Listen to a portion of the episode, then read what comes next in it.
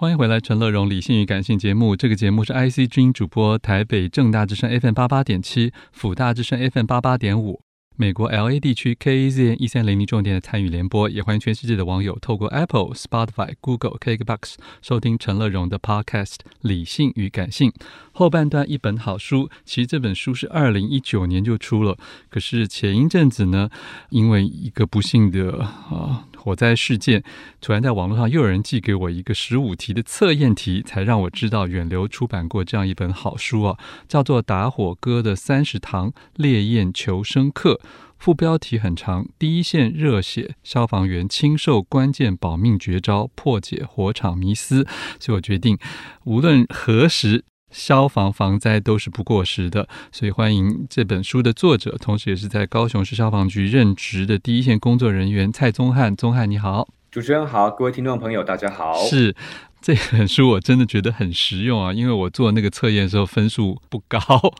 然后发现了很多很多的迷思。可是就算看完了解答之后，甚至再收到这本书读完全书之后，还是有一些迷思。所以今天很希望那个钟汉可以为我们所有的听众朋友啊，能够来解惑一下啊啊！包括我们刚才的这个节目的这个录录音师也还问了一些，他已经很有概念了。比如他说，哎，是不是应该要蹲下来啊，要趴在地上等等。但是他还是会问到湿毛巾这个题目，嗯，所以是不是先来为大家解决，嗯、我们该不该去找湿毛巾掩住口鼻？好，我们其实大部分人他们都会觉得说，哎，遇到火灾浓烟密布的时候，哎，以前就听过嘛，包含是可能书里面从哪边都听过，浓烟的时候我就要拿湿毛巾捂住口鼻逃生这样子。那我先讲一个实际数字啊，哈，大部分的火场罹难者很多，他们就是因为想要拿湿毛巾穿越浓烟，就因此而罹难。好，所以它症结点在哪边？症结点在于说，在火场里面，火灾是火引起的，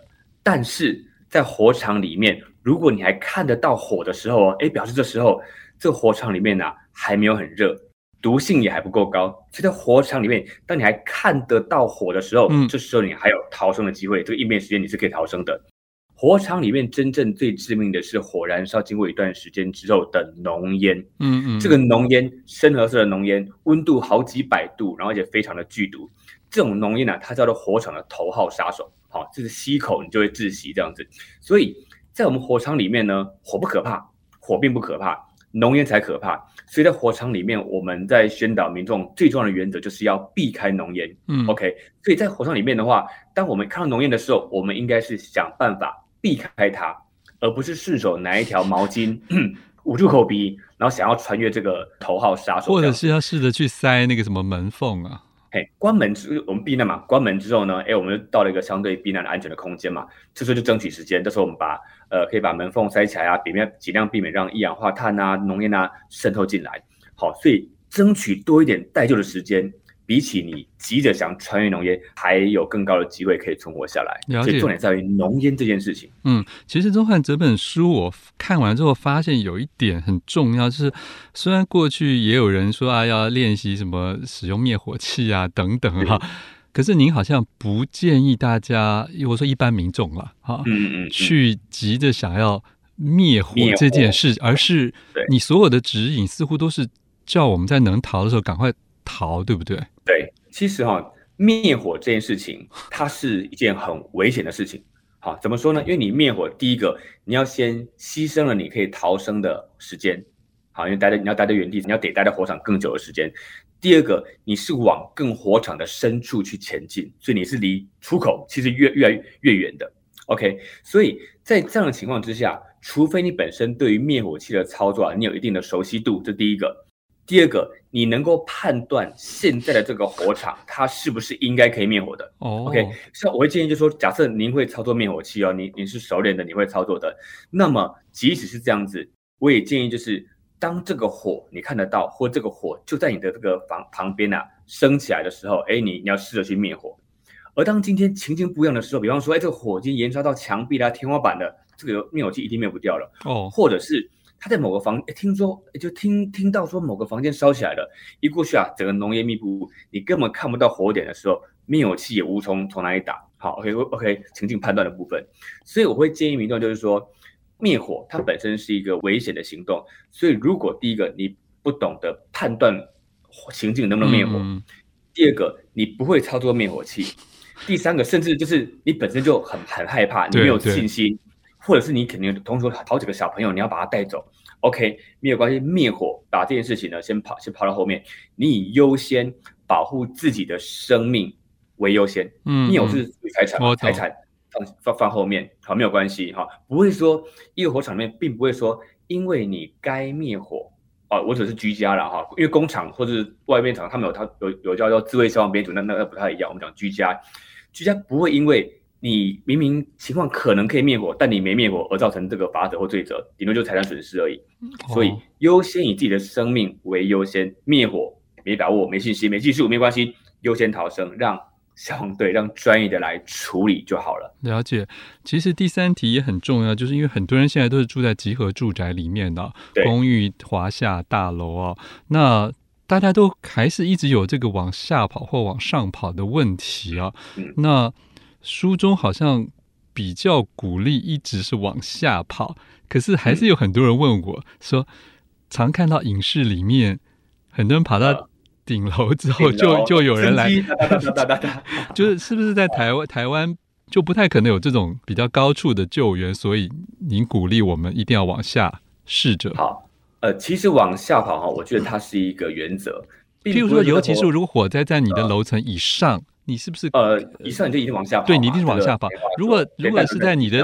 下下方，你的安全梯已经你已经知道有有点危险，那时候还要试着往下跑吗？嗯，OK，就是说在火场里面，我们决定要不要逃生的判断叫做那个逃生通道是不是畅通安全的？好，就这个原则。所以逃生通道畅通安全的话，我们建议往下跑。原因是因为我们跑到一楼之后，可以离开中建筑物，哎，这个是离开中方，这样是最安全的。OK，所以今天如果今天逃生通道它是有浓烟高热的，这时候我们就不建议你做任何逃生的动作，往上往下都一样啊，因为就是我就叫浓烟就最致命的，你往上往下都一样。OK，甚至假设你觉得，哎，你想你你觉得说，哎，这个呃想往上的话，其实越往上啊，我们都知道热跟烟往上跟毒气它都是往上，所以越往上越热，浓烟越越容易蓄积，但也并不是说。今天一发生火灾，你往上跑就一定会死。呃，也许就今天，也许你就刚好住顶楼，然后火灾一发生就知道了，你就跑到顶楼，然后门也是畅通的，跑到阳台，哎，也也也也也是 OK。所以我讲的是说，往下跑，离开一楼啊，这种建筑这叫做大原则，好，并不是往上跑就一一定一定会死。哦。但是如果说在必要的情况之下，要要挑选的话，以逃生通道畅通为原则，然后往下跑为比较有比较高的存活机会，也可以也可以避开危险。好，可是宗翰，我刚才问的问题说，到底会不会有直升机或者云梯可能从比较高的？会有会有，但是就是时间比较晚，呃、那个是会比较后面的事情。对，我们在前面你其实就关门避难就好了。好，在 TED 影片里面有讲到，浓烟的时候，我们不要试着想穿越浓烟穿越通道，我们就关门避难。就可以，而且赶快把唯一的对外窗打开，打对不对？你有强调这一点，对对对对，没错没错。好，这里面还有一点呢，提到了一个比较特殊，但是因为有这个八仙尘爆的这个大新闻，所以也使得尘爆火灾这件事情跃上了版面啊。可是关于尘爆的现场，蔡宗汉的建议让人觉得有一点完全颠覆跟颠覆了我们的本能的感觉，而且。与本能相悖。对，您鼓励要站着不动。对对啊，请说明。好，在如果大家都还有印象的话，其实当时我帮大家重建一下当时八仙的现场哦。当时在地上还有空气中都弥漫着粉尘，那所有的危害是一个，就是钢瓶倒下来之后把粉尘呃往观众席吹，然后在粉尘吹的过程当中呢，它经过了那个高热一千多的电脑灯瞬间燃烧，然后所以引发这样的一个火灾。好。在那时候的现场啊，一发生说很多人就是奔跑啦，然后或试着帮身边的人拿东西拍打灭火啦，然后或是等等之类的。其实，在那个环境之下，空气中、地上、身上都弥漫成粉粉尘，而且在燃烧的情况之下，你越奔跑的时候，助燃，okay, 你会对你越助燃，因为你扰动了很多的新鲜空气跟粉尘，包括你挥动，包含脚的这个往往后踩等等，所以烧得更严重。而灭火的话，当下能灭火的，你要么就是毛巾，要么就是水。这个毛巾的拍打，好，有人当下用凭本能拿毛巾拍打，一样带动粉尘，带动了新鲜空气，而且让这个受伤的皮肤啊，遭受到更多的更多的影响。水也是一样，水它遇热的时候，少量的水遇热的就反而变成水蒸气，攻击到了脸部跟呼吸道。所以当时啊，就是这这个事件，其实在重或重建重回到这个事件的话，最好的方式就是待在原。你如果身上着火的话，你待在原地，手捂住脸部，身上的火很快就会熄灭了。为什么？原因在于说，这个粉尘啊，它并不是一点燃之后，整个粉尘一大滩粉尘就同时把它烧光。它这个粉尘，它必须要融入，必须要游离在空气中，跟空气混合，它才会烧起来。哦、所以今天一个人在现场烧起来，并不是他整个人在烧哦，而是漂浮在他皮肤表面、游离在空气中的粉尘正在燃烧。而你只要你当你静止的时候，游离粉尘它减少了。火马上就会熄灭。这个后续，这个后来我那个我们都有在做了一些相关的一些实验。哇，好，这是因为粉尘它本身燃烧的特性在此。好，你只要不要让它舞动，不要让它挥动，不要让它在与空气中不断的去扰动它，让它混合，火很快就会熄灭。你越扰动，越想做点什么，越多的晃动扰动，身上火就烧得更大。那这个当然因为是广播，所以大其实我们当时有收集了很多现场当时的照片以及后面的实验的影片。都去呈现这样的一个结果。不过他在台湾的话不用担心啊，因为八仙事件完了之后，这个彩粉已经就是在台湾已经禁止了啊，禁止用这样的办活动。所以在台湾的话，呃，原则上不会再遇到这样的场景。但是其实现在如果到其他国外的话，可能还是会有啊。所以这部分这也是一个很重要的主题，要让大家知道这个东西如果真的。发生的话，我们应该怎么做才能保护我们自己？是，虽然就算大型活动可能不用了，可是吃火锅还是有可能突然意外身上着火。冬天又快到了，对，所以钟汉也同样建议，对不对？只要是身上着火，都不可以奔跑跟拍踩。对，对，嗯，因为奔跑跟拍踩，它就是会让火火更大，甚至也会让它的伤害变得更深。所以刚刚主持人你有没有提到，冬天吃火锅，冬天又快到了哈。以前有发生过案例，就是。像那个用酒精膏有没有？它加热当热源，然后结果服务生在加的时候，他没有先把火熄灭，就直接加，就挥发，就造成了这个燃烧。如果说是在这种呃一般的情况，不是八仙那种情况的话，那我们是建议就是呃一样捂住脸部啊，因为脸部有很多有重要的我们的器官，还有呼吸道啊，呼吸道这样子，我们在地上左右的打滚，好，左右打滚，这是目前为止被证实它是算是最快、最有效率也最安全。可以把身上的火赶快熄灭的方式，嗯，停倒，捂住脸部，停倒滚这三个步骤。了解，停倒滚。那另外，以前从小时候就大家听过一个五字诀啊，冲脱泡盖送，这里面有没有钟汉要补充的？嗯、哦，冲脱泡盖送，它指的是就是烧烫伤之后啦。就等于说是已经，譬如说我今天烧伤呃，一样火已经熄灭了，已经熄灭了，烧烫伤之后，他都要要赶快去把我们的皮肤啊去做冷却啦、降温啦，然后赶快送医。那那个就是后面烧烫伤之后的处置。前置的话，如果是身上着火，就是停导滚。那火熄灭之后，冲脱泡盖送啊，冲冷水，然后脱然后脱脱下来，或把或把它剪下来，然后泡着这个冷水或冰水，然后送医院。好，冲脱泡盖送是后面有关烧烫伤的部分。嗯哼，在这本书里面有第三部分呢，有提到了防灾五大策略，是不是也为大家扼要说一下？好，其实有这本书哈，大呃大部分大家会直觉或者想关心的都是在不同的火灾情境之下，我该怎么应变？嗯嗯，好，我那个五在五大策略呢，其实回到一个源头，也就是说，比起我们想说啊，在 A 情境，我们该怎么样活下来？毕竟是是是，已经发生了。嗯，对，更重要的是，我们真正的防火高手是让火灾的风险根本不要有机会在身边发生。好，因为你不要不要去期待说，哎，我今天想要去跟死神哈画帕拉 game，或者在他的的的的镰刀底下看能不能钻过去，你就不要遇到死神就好了。所以，定了防灾的五大策略哈，包括不会烧、烧不大、早知道、跑得掉跟救得快，这几个都是在火灾发生之前我们去做准备的。包括不会烧，指的是如果能让火根本烧不起来，用火用用量去去注意的话，那其实就哦，这个你遇到火遇到火灾的风险几率就降低了百分之八十以上。光是这件事情，接下来我们可以探讨，就是说，既然如果真的不小心，哎，还是有些不小心火烧起来怎么办？我们把这个道路 呃逃生的通道啦。哎，让它让它尽量是是是净空的，不要摆放多余的杂物，因为搞不好本来是个小火，就是因为你摆放了杂物、废纸箱、呃、垃圾、呃堆积的东西，就提供了给它很多的养分，让它一下子烧很大，大到甚至直接阻断你的逃生路线。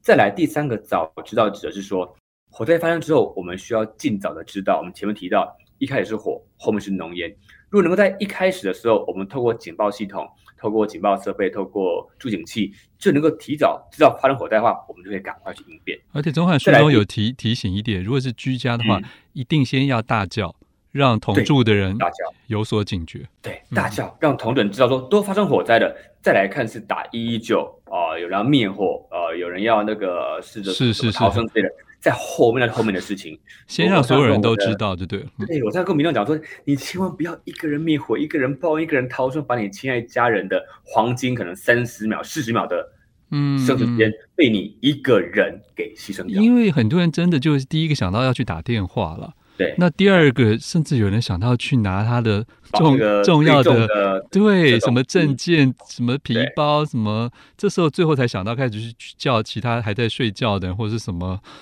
就很错失了，牺牲掉了好，就剩十几秒黄金的的的的时间。好，策略四。跑得掉啊！这跑得掉指的就是说，我们要知道我们家里面的这个呃逃生的动线啊，或者说像，尤其像是住大楼的话，你要知道我们的逃生动线在哪边。我们只有一个门跟一个楼梯啊，呃、也也没也没有没有其他更多的备案了。对，如果说要要要加强这块的话，我们可以试，就是当我们是不是能够在闭上眼睛的时候，我还能够透过摸索的方式，我能够摸得出去。哦，你就是真的对于这个动线就真的是够清楚的了。Okay. 在家里面闭上眼睛，你是你转几圈之后，你摸着摸着摸着，你有办法摸出去。哇哦！哎，OK，这个就是你知道，你知道应该家里面的的 了解了解哈。对，最后一个，最后一个做的快指的是说我们在居家附近呢，因为其实有一些比较狭小的巷弄，嗯，那如果说那个有一些停了一些机车啊，一些什么之类之类的话，它会阻碍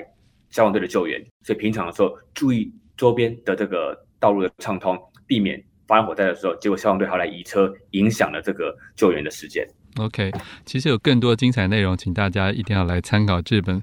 远流出版的《打火哥的三十堂烈焰求生课》，我觉得是永远不过时的。非常谢谢我们作者蔡宗翰，谢谢乐荣老师。是是，想看更多陈乐融的文章，欢迎上我的部落格陈乐融自选集。富广建筑团队邀你一起富学好礼，广纳好邻。谢谢您收听今天的理性与感性节目。美好的生活，如同美好的建筑，必须兼具理性的思考与感性的温度。